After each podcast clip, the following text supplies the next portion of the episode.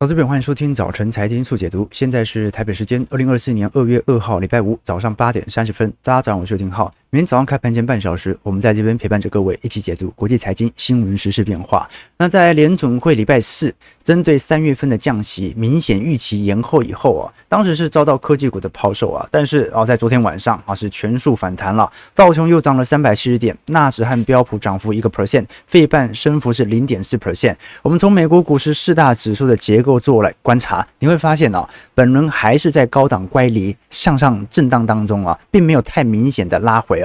基本上只能说算是联准会当天所释出一个看似利空的利多，为什么呢？因为它某种程度已经恰恰隐含着对于第二季度经济的强势哦。即便在价格回调幅度当中最为明显的费半哦，目前仍然收在月线之上，也就是月线、季线、半年线、年线仍然保持相当亮丽的多头排列。那么在昨天晚上呢，我们看到不管是苹果、Meta、Amazon 的财报都已经陆续出炉，那我们可以留意的几个方向啊，因为时间很赶，我们来不及做简报，所以呢，我们就挑一档财报，还要好好的进行深度分析哦。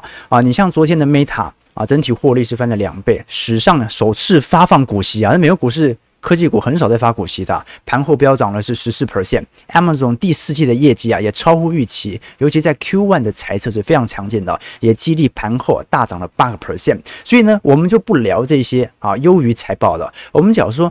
不太符合市场预期值的苹果，好了，从苹果的财报来观看整个手机晶片市场的概况，那些跟 AI 有关的啊，当然很容易超乎预期。但是苹果的本业，毕竟现在还是有百分之五十左右的营收来自于手机嘛，所以呢，对于手机晶片的需求，对于接下来不管是高通、三星。台积电相关半导体供应链、手机市场的表现，苹果能不能打一个翻身仗？毕竟我们都很清楚，在过去一段时间，苹果曾经经历过显著的营收增长下滑，当时甚至在去年来到负增长。不过呢，我们都很清楚，在这一次春节假期当中，普遍的市场认为啊，营收肯定是拉升的，因为目前来看，整体对于 i 十五在今年。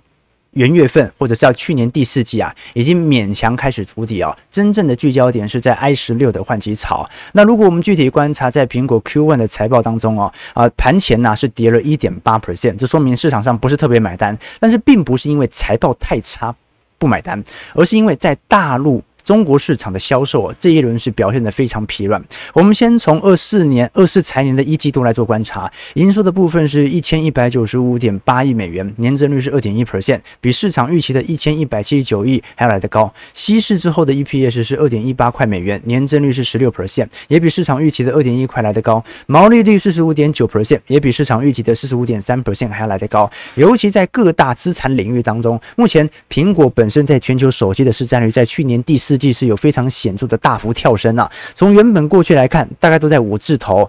在二三年是五十三 percent 左右的智慧型手机的美国市占，二季度的时候是五十五 percent 啊，第四季直接大幅跳升到六成四了啊，直接把三星从二十五 percent 的市占率压缩到十八 percent。那为什么有这么亮丽的数据的表现，盘后还是收跌呢？因为在整个中国市场的部分啊，目前来看销售是远远不及预期的啊。我们先从各项产品来做一些留意好了。这一次在 iPhone 的总营收年增率是六个 percent，来到六百七十九亿，Mac 的营收呢？目前来看是七十七点八亿，年增率零点六 percent。iPad 的营收年减幅度蛮大的哦，衰退了两成五啊，来到七十点二亿美元。那其他产品的营收业务，我们讲的服务营收的部分呢、是来到两百三十一亿啊，仅次于 iPhone 的收入，年增率是十一点三 percent 啊。那最惨的就是在中国市场的部分啊，呃，美国的部分这一次营收是增长二点三 percent，欧洲增长九点八，日本十五 percent，剔除大中华的。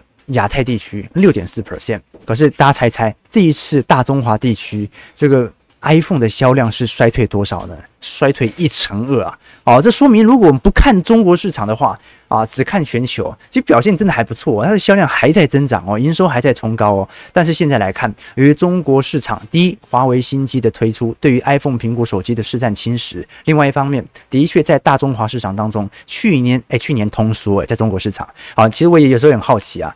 一个经济体要怎么在通缩的环境底下，能够有四个 percent 到五个 percent 的经济成长啊？但不管怎么看，数据就是长那样，也足以说明的确在中国市场有明显的跌价情况。我们都很清楚啊，苹果营收对于全球的终端商品来看是有非常明显的领头羊意义存在的。原因很简单，因为对于苹果来看，它本身在 App Store 啊等等呃音乐啊或者 Apple TV 啊等等相关的总营收啊，几乎等于 Mastercard 加 Spotify 加 Netflix 所有市值的占比啊。换句话说，基本上只要苹果本身服务营收的收入在冲高，全球什么串流服务啊、音乐服务啊，就一定会跟着冲高的。那我们可以具体观察，在过去几个季度啊，如果我们观察在服务营收的部分，目前已经上行到二十二 percent 了。iPhone 的营收部分呢，目前大概是占四十四 percent 左右的，呃，四十九 percent 左右的一个占比哦。换句话说，现在如果我们具体观察，苹果啊，已经连续两个季度的。在 iPhone 的营收跌破了百分之五十的大关，换句话说，苹果从原本的硬体股越来越像软体股了，因为服务营收正在大幅度的飞升当中。那现在就要观察了，因为苹果这一次营收好不容易回到正成长了，但是过去的调整时间其实蛮长的，有没有利于大中华市场提前复苏呢？我们先观察，长期来看，的确，iPhone 仍然是非常重要的主要营收来源，占比最高曾经来到六成，甚至到七成。但是服务营收的部分呢，最近已经占为了两成。我们从各项资产、各项产品的总营收来做观察，你看 iPhone 大概每年的一季度相对来看会是整体销售量的一个顶峰，那其他像是 Mac 啦或者 iPad 啦，它都已经缺乏那种明显消费的惯性，也就是说市场是有点疲惫了。可是如果我们观察像是服务营收的部分，几乎是每一个季度都在持续攀高当中。好，换句话说，按照这种速度，很快苹果它就会变成软体股，很有可能到时候变成 iPhone 占一半，服务营收占一半。好，这种明显，呃。是，就是说从总体营收来看，变成软体股的要件哦。那当然，对于苹果来说，这个服务营收它还是有很大的争议，因为它很大营收来源是来自于我们过去所提到的 Apple Tax 苹果税啊。这个一直是这个科技巨头啊跟很多其他应用软体商之间发生最大的冲突来源。因为在大多数的情况底下，大家知道吗？比如说你在那个 YouTube 上啊，参加人家什么加入会员啊，请小编喝咖啡专案啊，你用苹果手机哦，我记得是会。多抽三十 percent 的营收抽成，对不对？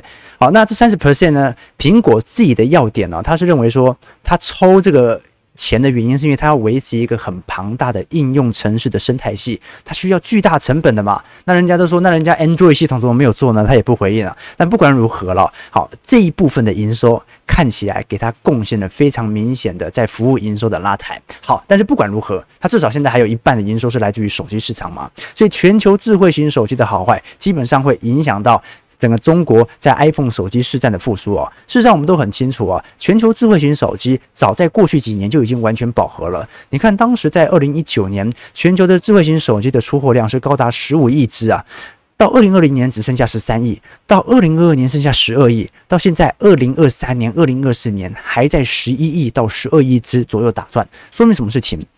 智慧型手机早就已经饱和了。这个饱和不是说手机就因此而走下坡。走下神坛，而是市场的换机潮，就是没有像以前那种每一到两年就换一次的那种格局了。现在由于手机效能越来越好，所以时间花的越来越长了。那相反的，即便如此，苹果还是极力的去侵蚀其他的市占。第一个把报价调高。第二个，主攻 Pro 或者 Pro Max 的机型，尝试的提高营收。所以，即便智慧型手机已经饱和，苹果这几年的市占率还在提升，营收还在创高。可是，我想问题来了，我们过去跟投资朋友提过，这个中国智慧型手机的出货量目前表现是非常之疲惫的。你看，当时在一九年只卖了三点九亿只，到二零年卖了三点四亿只，到二三年只卖了二点四亿只。哦，如此显著的下下滑，那就说明了。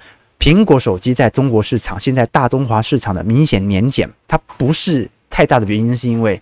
苹果在中国市场已经完全不受欢迎了，很明显就是中国的消费正在高速紧缩当中。好，那苹果它没办法说，呃，你像呃一些消费品，可能欧美人一个人可以买好多台，他一个人大概就用一支嘛。所以呢，对于中国市场来看，也是非常重要的一个主要收入来源。那现在只能靠用什么样的办法来支撑住，在中国经济下行格局当中啊，持续的获利创高呢？那只能第一，要么就转嫁机器，转嫁通膨。那第二。就是让高阶机种的出货量能够有更显著的提升。我们举个例子来说，在过往一段时间，在二零一九年，当时购买苹果手机啊，有百分之五十五都是属于一般机种，也就是我们讲的非 Pro 系列。那么在二零二零年到二零二一年呐、你可以观察很清楚，高阶机种，也就是浅蓝色柱状体的部分哦，正在缓慢的快速扩大当中。到二零二二年来到巅峰，也就是说，现在为止啊，整体高阶机种，也就是你买 iPhone 的人呐、你买那种 Pro 系列、Max 系列的这些民众，远远高于去购买一般基本款的民众。好，所以就连苹果手机现在都有非常明显贫富差距的恶化。而且看到人家，你像我，我们是拿这个 i 十五。基本款，我是基本款。我们小编哦是那个 Pro，是 Pro Max 哦。每次看到呵呵 这基本款，那什么东西，对不对？贫富差距啊，贫富差距啊。OK，好，所以不管如何。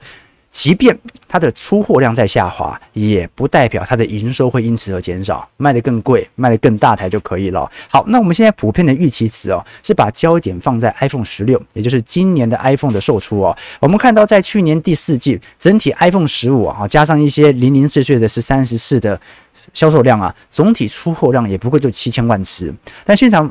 现在市场上普遍的预估值哦，在二零二四年，也就是今年四季度左右的 i 十六，由于去年没有发生换机潮，很有可能是递延到了今年，预估会来到七千七百万只，营收是一定创下史高的啦。那现在问题就在于有没有可能预估错误？如果到时候中国市场还是没复苏呢？因为现在的假设都是假设今年景气会复苏嘛，那中国多少会带到一些影响嘛。如果中国还是没复苏呢？好，那也没关系，就算出货量减少，只要购买 Pro 和 Pro Max。的比例持续的上行，一样可以让总营收持续的创高。我们以各地区的零售价格来做比较哦，拿来用 iPhone 十五、十五 Plus、十五 Pro 十以及十五 Pro Max 哦来进行比较，你会发现有趣的迹象，那就是相对于过去几年，我们可以观察到，在美国市场当中，或者我们看到像是呃这个日。英国市场当中哦，都有开始陆续在 iPhone 十五和十五 Plus 陆续调升的迹象。那日本的部分调降是因为它是以美元计价，因为日币在贬值嘛，所以它也相对应的调降了一些价格啊。但不管怎么说，大多数地区它都有非常好的这种转嫁效果。OK，所以我们如果具体观察苹果的存货表现哦，已经从当时的存货周转天数大概是介在十八天左右，最近已经下滑到十六天了。那中国市场的部分，当然它还是受到了比较大的冲击。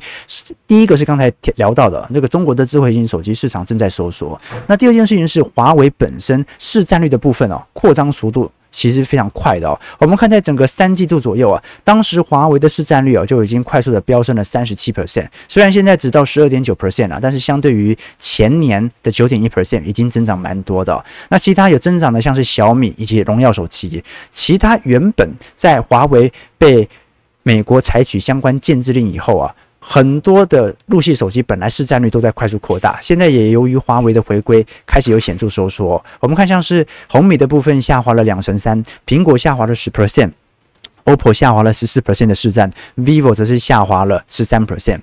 华为其实从二零二一年以后啊，整体的出货量就在高速急缩，有没有可能在二三年到二四年呢、开始持续的快速拉抬？值得大家来留意哦。虽然中国市场占苹果总营收的比例啊，大概是不到两成左右的比例哦，可这两成也是钱呐、所以足以影响到苹果未来的计划了。那现在的问题就在于哦，苹果如果在过去一段时间，因为它是营收连续，我记得是三四个季度都属于年减嘛，等于是它本身能够使用的现金流基本上也收缩很多，有。有没有可能会递缓它本身的研发进度呢？我认为也不会，因为苹果本身啦，跟其他科技巨头的研发经费比较起来，本来就不高。在全美的研发经费排行榜当中哦，我们看得很清楚，目前来看是属于呃亚马逊和 Google 最多。好，但研飞研发经费的占比不高了，大概是十四 percent 哦。脸书是过去几几年很高，所以当时因为投元宇宙嘛，接近有三成都用来资本投入了。好，不过呢，在过去两年因为经济不好，所以它曾经进行比较明显的。资本支出削减计划，元宇宙计划也算是跛脚了。那你看哦，苹果作为全球市值最大的公司，它的研发经费其实仅仅只有在营收七个 percent 哦。所以事实上，我们都很清楚，从贾伯斯时代开始啊，苹果的策略啊，它始终是聚焦在组装成熟技术，而并不是创造新的技术。这跟特斯拉，这跟马斯克采取的逻辑一模一样。马斯克从来都不是一个创造者、发明家，他只是借由现有的技术哦，达成他的目的而已哦。所以，我们就可以了解到哦，到目前为止哦，苹果仍然保持相当大的现金流，可以以此来进行进一步的研发。那当然啦，华为手机的推出到底会不会影响整个大中华市场当中苹果长期营收的下滑？这当然是有可能的啦。第一个就是爱国心嘛。那第二层面呢，华为毕竟这次推出的真的是七纳米新机啊，哦，你不得否认，它的确把新机拉到了一定程度的规模。你看当时台积电和中芯哦，在一三年本身啊，成熟制程都是非常大的一个产能商，但是到二一年、二三年，中芯虽然远远落后台积电五年到十年的制程时间，但目前也推行到七纳米了啊！当然，它是借由旧一代的设备技术 DUV 反复曝光所制成，但是你就不要讲它的过程嘛。你如果讲它的成果，它的确是做出来了。虽然它所耗费的成本和耗费的时间来得更多，能不能长期稳定的出售或者长期稳定的供货，这个是值得大家来多做些留意的。那另外一个我们刚才没有提到的是 Vision Pro，因为 Vision Pro 虽然现在开始售出哦，但第一个这个售价很贵，买的体量应该不会太大。好，现在定价是三千四百九十九美元嘛，约合台币大概十万到十一万左右啊。那第一波当然是销售一空了，但是你推出个一这个季度、两个季度哦，呃，就算这样子啊。买的人我大概也不会多少了。现在普遍法人的预估是顶多就是大概十亿到十五亿左右的营收。苹果一年的营收是三千亿哦，好，这个占比可能比那个穿戴装置、比做耳机的、做手表的还来得低。好，所以哦，这个现在来看，呃，可能有影响啊，但是呢，不会引起苹果进一步的这种产业的迭代。我们举个例子来说。苹果在过去几年当中啊，曾经有非常体量显著产品的增长啊，在一九八四年就是属于 Mac，然后麦金塔电脑，到零七年是 iPhone 的推出，一直到现在，iPhone 仍然是苹果的主要收入来源。一零年推出了 iPad，一五年推出了 Apple Watch，一六年推出了 AirPods，好，这些产品哦，虽然都的确对对市场有产生一些震撼力，但是呢，它远远的影响力不及手机市场所带来的效果。请有投资朋友做一些观察。那简而言之，苹果这。这次的营收啊，我认为不看大中华，基本上表现算是很不错的，营收回到正成长。但是呢，现在就是看中国手机市场什么时候能够复苏了。OK，那我们撇开苹果，看另外一个手机品牌，你就可以了解到了，这个苹果基本上已经表现上很不错了。三星电子哦，最近也公布了第四季的整体获利哦，还在下滑。好，虽然股价在弹，但是连续四个季度，我们看到不管是核心晶片的业务啊，全年亏损写下新高。那其他像是手机品牌、电脑品牌、家电，因为三星是一个集团嘛，都在快速的收缩当中。我们看到哦，尤其三星本身在营业利润的部分哦，这个收缩幅度啊，年减是接近九成啊。哦，真的，在整个二零二三年是惨不忍睹哦。但是基本上，它也为二零二四年的复苏奠下了基础。毕竟去年这么惨哦，三星的营业利率哦，大概是从二零二零年的四点三兆哦，哦，直接下滑到只有两兆了哦。这种状态的下跌哦，这个非常恐怖啊。而且呢，短期内我们看到啊，三星手机在过往一段时间呢，它在全球的出货量仍然保持第一。原因是因为三星虽然它的单价不如苹果手机来得高。但是它的机款多啊，所以通常它的出货量是蛮显著的。可是我们看到，在整个二零二二年，当时苹果的手机市占率占全球大概是十八点八 percent，Samsung 是二十一点七 percent，小米十二点七 percent，OPPO 九点五 percent。但是时间线来到二零二三年，苹果手机的市占率已经高达两成，而 Samsung 则是十九点四 percent。换句话说，苹果手机的市占率啊，正式超越了三星呐。我们基本上从整个二零二三年上半年，当时 i 十五还没有推出的时候，其实就已经高下立判。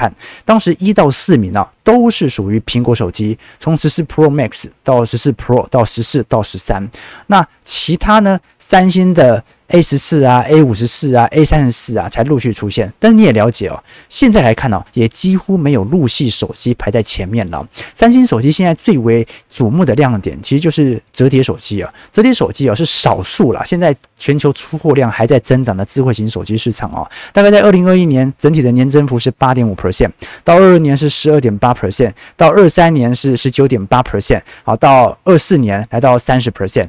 那我们都很清楚哦，现在啊，不好意思，刚才讲。的是百万台了，好，从本来的八百五十万台到一千两百万台，到一千九百万台，好，来到三千万台哦。那虽然是有增长哦，可是相对于全球那种十几亿支的手机销量，这个比例不是特别大。那现在在全球推出折叠手机当中啊，基本上就是属于韩系和陆系手机的品牌竞争。三星目前在整个二三年折叠手机的市占率有大概是二十六 percent，OPPO 是二十七，华为是二十七，二十七，三星甚至输给华为和 OPPO 哦。所以呢，我们必须承认啊，在全球来看哦，三星的确是一个非常重要的智慧型手机品牌，但是在这几年已经有开始陆续被边缘化的态势了。我们举个例子来说哦，现在在全球发达市场当中，中几乎三星很少是稳坐第一的。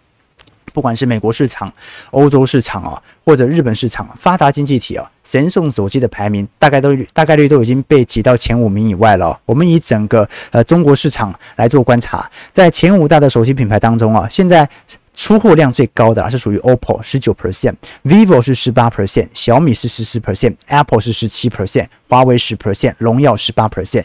你有没有发现，在中国市场当中，韩系手机现在并不在排行榜当中哦，这说明市占率已经被挤到很后面了。那韩系手机现在在全球哪几个地方销售量不错呢？比如说像是印度市场，印度市场哦，虽然它也在市占率在递减啊，但是目前在整体二零二三年还是高达十八 percent 左右的市占啊。那第二名是十七 percent 的 vivo，再来是十六点五 percent 的小米，十二 percent 的红米以及十 percent 的 OPPO 手机啊。所以换句话说，在印度市场当中，基本也是韩系和陆系手。机的品牌竞争，好，在这种状态底下，呃，韩系手机现在还是有几个地方领先的啊，比如说像菲律宾啦、阿根廷啦，还有什么智利啦、啊委内瑞拉、印度、马来西亚等等哦。OK，这个提供投资朋友做一些思考和留意啊。但是看得出来，全球的手机产业目前表现起来，好，看起来是有一点疲惫的啦，只能说。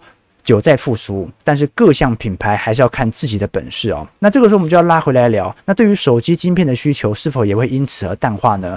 我们看到高通最近也公布了会计年度啊第一季业绩的整体表明，手机晶片的销售年增幅是十六 percent 啊，但是二季度的获利预期现在看起来是明显低于预期的。那股价盘后随之而走跌，也开始进行显著回档哦。那调整后的每股盈余是一点七三美元，好，那。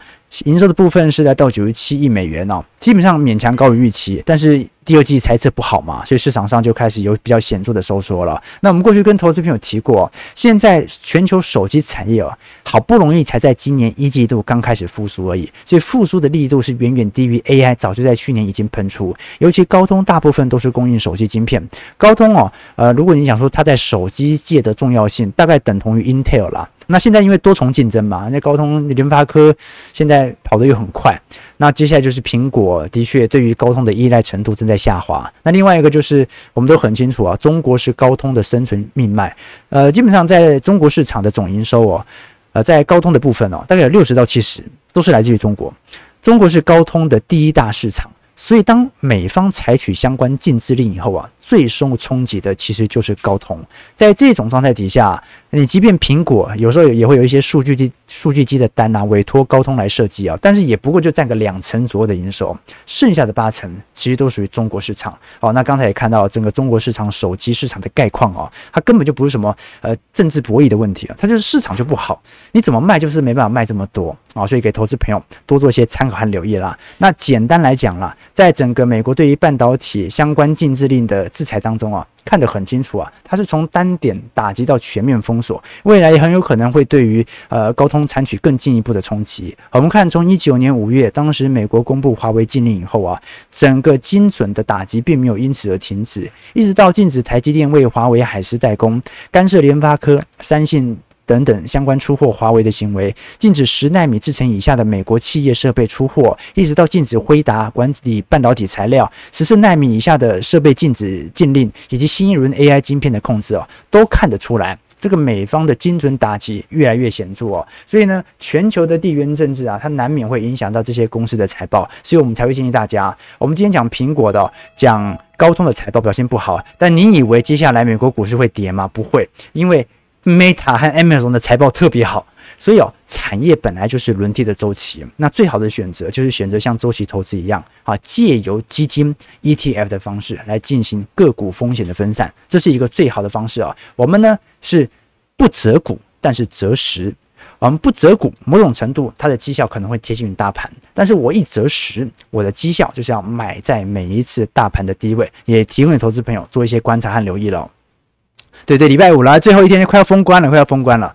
对，有对有一网友的感谢浩哥的财经频道三年老听众了啊，谢谢谢谢。我我们一直都是希望带给大家一种不同的思维来看待这个财经世界啦。我觉得我们在各项领域都必须要找到一个这种呃，不能说是 idol 了啊，就是说是一种传递者啊，就是各个领域大家应该都要有一个能够深入了解的这样的一个人啊，一个窗口啊。我觉得啦，我认识所有工作能力很强的人啊，他通常都有一个习惯。就是工作强的人也会遇到自己不知道怎么下手的难题嘛，也就是遇到那种，哎，我从来没遇过这个领域，那我要怎么入手呢？那通常这些人的第一个反应呢，就是那我找谁去请教一下，或者我看谁的节目稍微了解一下。所以哦，你会发现啊，这个我们最重要的工具啊，其实就是 LINE 啊那里面的所有人的通信记录啊，有能力的人啊，他都会去。存一些他认为非常有价值的人，随时有需要就会去询问他们。啊，那你保持一些弱连接，就是有时候问候一下，某种目的就是有时候你需要他的时候，你可以问他一些专业的知识。所以有一种说法嘛，他说一个人在一个城市里面生活啊，至少要认识四种人。第一个就公务员，第二个就是跑江湖的哦，黑道了啊，第三个老师。好，第四个是医生。那为什么要认识这四种人呢？并不是说他们手里有特定的资源，而是他们有特定的知识的那个入门的那个线头。简单讲，就是这四个领域当中啊，它是有独特的内部逻辑，还有它的那种话语系统的。你只要在这个领域当中都有可以请教的人哦，你遇到很多人生问题的，你稍微请教一下，马上就通了。那你没有工作能力的人哦，并不是说他不愿意去努力哦，而是说他遇到很多事情，他会选择像好学生那样。啊，那我就买一本教科书，然后那种考试考试的那种方法来学习，而不是像那种侦探一样破案式的学习。所以，我希望我们带给大家的就是这样的，就是大家有一个财经领域的啊，有什么问题啊，那个浩哥大概都会解读。好，其实最近发生什么国际财经大事啊，那看那个节目就对了啊，对不对？那有很多老板哦，知道我们这个节目，但是不知道我的名字，他只知道早上八点半直播那个啊，就直播久了就有这种感觉哦。反正就感谢各位的支持了，好，非常感谢了。啊，我刚才讲的是各领域了。啊，如果不是专业技能而，是挑朋友的话啊，我通常啦，我通常呢遇到两种人也也也一定深交了。好，第一种我过去跟投资朋友讲过嘛，就是看起来很年很显年轻的了啊，因为一个人如果看起来很年轻哦，他的长相比实际年龄看起来小很多，这个人一定非常的善良。为什么？因为这个人呢，他就保持真心嘛，他没有那种那种心眼，往往眼光。面露善容、面目慈祥的，都比同年龄人还要来得年轻啊！这这种叫做叫做什么？相由心生啊，相由心生。好，像我们小编，他怎么看就像十八岁，对不对啊？对，对，我们直播，对，我们直播四年了，对，他四年前就十八岁，那现在看起来还是十八岁啊？不是看起来，他就是他就是十八岁。OK，所以哦，啊，这第一种人就看起来年轻的。第二种哦，就是这个善良的人啊，这什么样的善良呢？就是很明显，他就是。不搬弄是非，他就把自己的事情干好，然后享受在自己的圈子里面。那他活得很清醒，眼观世界的时候，我就特别喜欢这种人。OK，对不对？那我个人偏好啦，就是如果很年轻又是女孩子，我就特别喜欢这样子。OK 啊，没没事没事，对对啊，长到现在下不了手啊，这这这有什么好烦恼的？我跟你讲，烦恼永远都有，你赚钱赔钱烦恼都一堆。好，所以你最好习惯这个状态。你看看啊，没钱的时候。我们被生活折磨，有钱了之后你就被空虚折磨。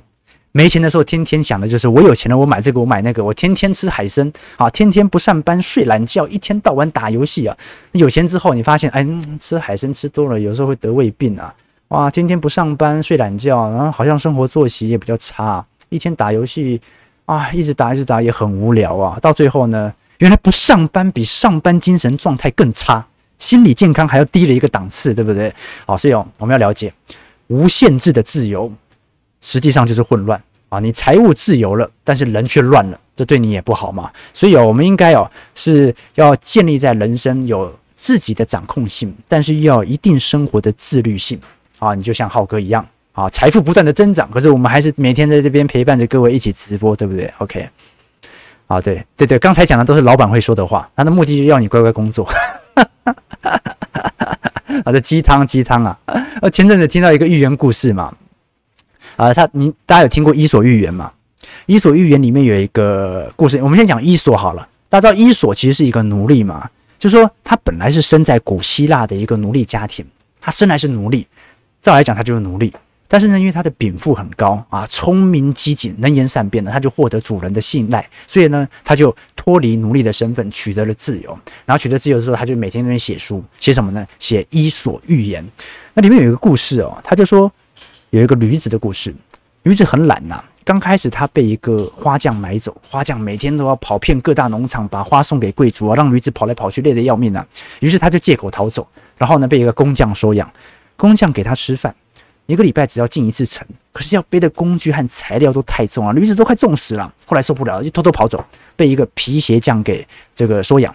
那皮鞋匠一开始呢，只是让驴子去做做杂事，但很快的，因为驴子的懒惰，就把它宰了，变成了皮鞋。所以这故事是什么？这故事就是说，现在不满足的人，到哪里都不会满足。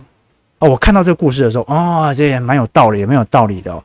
后来呢，我看到那个故事底下又写了一段话，他说。伊索啊，他取得自由身份之后啊，他就写了这个预言。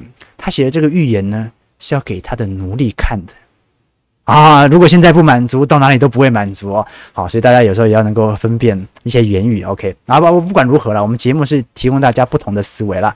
哎，不小心就聊到三十分了啊，聊聊到九点钟了。我们看一下 台北股市的表现，来跟大家做一些追踪了。因为哦，现在要封关了，那个量能已经低到有点离谱。哦，低到看不下去啊！台北股市上涨五十六点，今天量能一千五百亿，收一万八千零三十九点呢、这个涨一百点，涨两百点，心里都已经没感了，知道吗？大家都放假了，剩下我们在这边这个独守空房，对不对？陪伴着大家。好了，我们今天主要是稍微梳理一下大家对于苹果的概况。毕竟哦，台积电有百分之二十五的营收还是来自于苹果手机。那苹果手机，你不要看它现在好像大中华市场不如预期。它已经在全球智慧型手机饱和的市场当中走出很漂亮的一里路了。好，那我们要清楚了解的一个方向是，全球手机虽然在复苏，但是其实并没有想象中复苏来得快。所以呢，对于台积电来看，二奈米的确目前大概率已经 I 十七来绑定了。可是到时候的销售量是不是一定能够像二一年？到二二年那种爆发性增长的难度有点高。换句话说，即便是一个多头，我们都得接受它可能是一个缓步多头的垫高的过程当中。我们迎来的并不是二零二一年的全面性的三 C 电池的带货潮，我们迎来的是一个景气的复苏周期。景气复苏周期啊，就如科斯托兰尼所说的，买股票要有想象力，卖股票要有理性现实，中间要学会睡觉，因为很闷呐。就像现在一样，好闷呐、OK，好，我们看一下几个投资朋友的一些询问啊。OK，哦，今天要抽书，哦，突然忘记了，今天要抽书。哎，这个好险有人提醒我了，对，我都忘记了，今天要抽一本书啊。啊，今天我们要抽的这本书啊，叫做《白话金融》。好，这本书的作者啊，名字叫做陈思进。那陈思进呢，他是一位呃中国籍的作者啊，啊，他是曾经是在央视的大型纪录片。华尔街当中以及货币啊，担任学士学学术顾问啊，也曾经任职美国银行证券公司，我们讲的美银啊，或者瑞士信贷相关的副总裁哦。那这本书啊，它某种程度来看，其实是一本科普书了。好，那我们都很清楚哦，科普书最在乎的就是谁写的。好，你如果科普书是那种西方人士写的哦，那写的大概率很复杂。那好在是什么？好，这个是华人写的。好，那这本书在科普当中啊，它有一个非常重要的概念呢，就是。基本上告诉你如何正确的判定我们所接触到的，不管是利率啦、货币政策啦、经济数据啦、GDP 增长啊，看懂背后的一些含义哦。它主要分为几个章节，大概一共是七个章节。这七个章节哦，分别从一开始的金融的基本功，到理解风险以及危机、金融海啸如何发生，一直到最后聊一些黑色经济，也就是表面上统计不到的这些经济数据哦。那它有几个要点嘛？第一个就是在关注一项新闻消息的时候啊，你要特别去关注最坏的消息啊。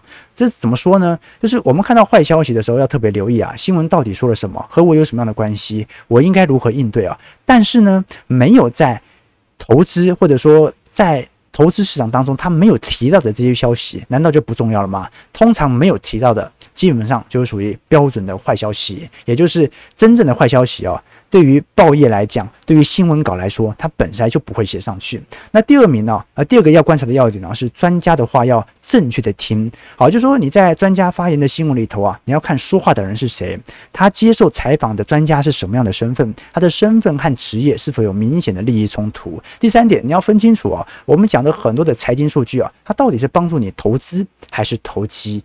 如果是短期筹码面的变动，当然是属于投机啊。投资看的是基本面以及长期的景气结构。最后呢，是如果你无法去明确的解释一个经济周期现象的时候，你就用回归常识来判断。什么意思呢？你可以用一百种理由来解释为什么现在是牛市，但是你可以确认的事情是啊，现在是牛市，现在是周期在上行过程当中。那么，如果你是周期投资者，你就会等到。周期向下，这个周期有可能是乖离向下，也有可能是整个景气循环向下，以此来调配你的资金的建仓的一个步调。所以呢，这本书其实把各项商品都做了一个非常明显的同整，包括股市、债市、大宗商品以及房市。我们过去跟投资朋友提过，这四项资产啊，总有一个在牛市，从来没有四项资产全部都在熊市或者牛市当中。那么，如果你想把这几项资产进行全面性的分散，你可以进行地区。产业型的分散，买台股、买美股、买陆股，你也可以进行货币型的分散，买台币、美元、日币。最重要的是，你要进行时间的分散，不要单笔投入，完全被套在高点哦。好，换句话说，本书啦是一个标准非常明显的科普书。这科普书啊，其实写的算是非常有趣哦。他甚至也聊到一些投资大师哦，他本身所熟悉产业的真正原因是什么？了解很多呃人可能平时。不太理解的一些经济内涵，听众投资朋友，如果喜欢我们节目啊，这本书啊，我们看到大是文化出版，必属精品，欢迎各位投资朋友啊，在今天啊可以把这本书给抽回家，或者直接啊上博客来把它给买回家了哈。好，那这本白话金融送给投资朋友，大师文化很这个大方啊，啊大师文化真大方，好，抽出两位。抽出名额送给我们的投资朋友，如果有兴趣，欢迎在我们的影片底下留言，留下于你对于本书的想法，留下于你对于本节目的想法。重最重最重最重要的哈，要留下你对于小编的谄媚啊，这个是最为重要的。OK，对对，他还十八岁哈啊，对，他还十八岁啊，你可以往下报啊，不要往上报哈。对，OK，好，感谢各位的参与，只有零六分，感谢各位的参与。如果喜欢我们节目，记得帮我们订阅、按赞、加分享，我们就下礼拜一。封关日直播再相见啦，祝各位投资朋友看盘顺利，操盘愉快。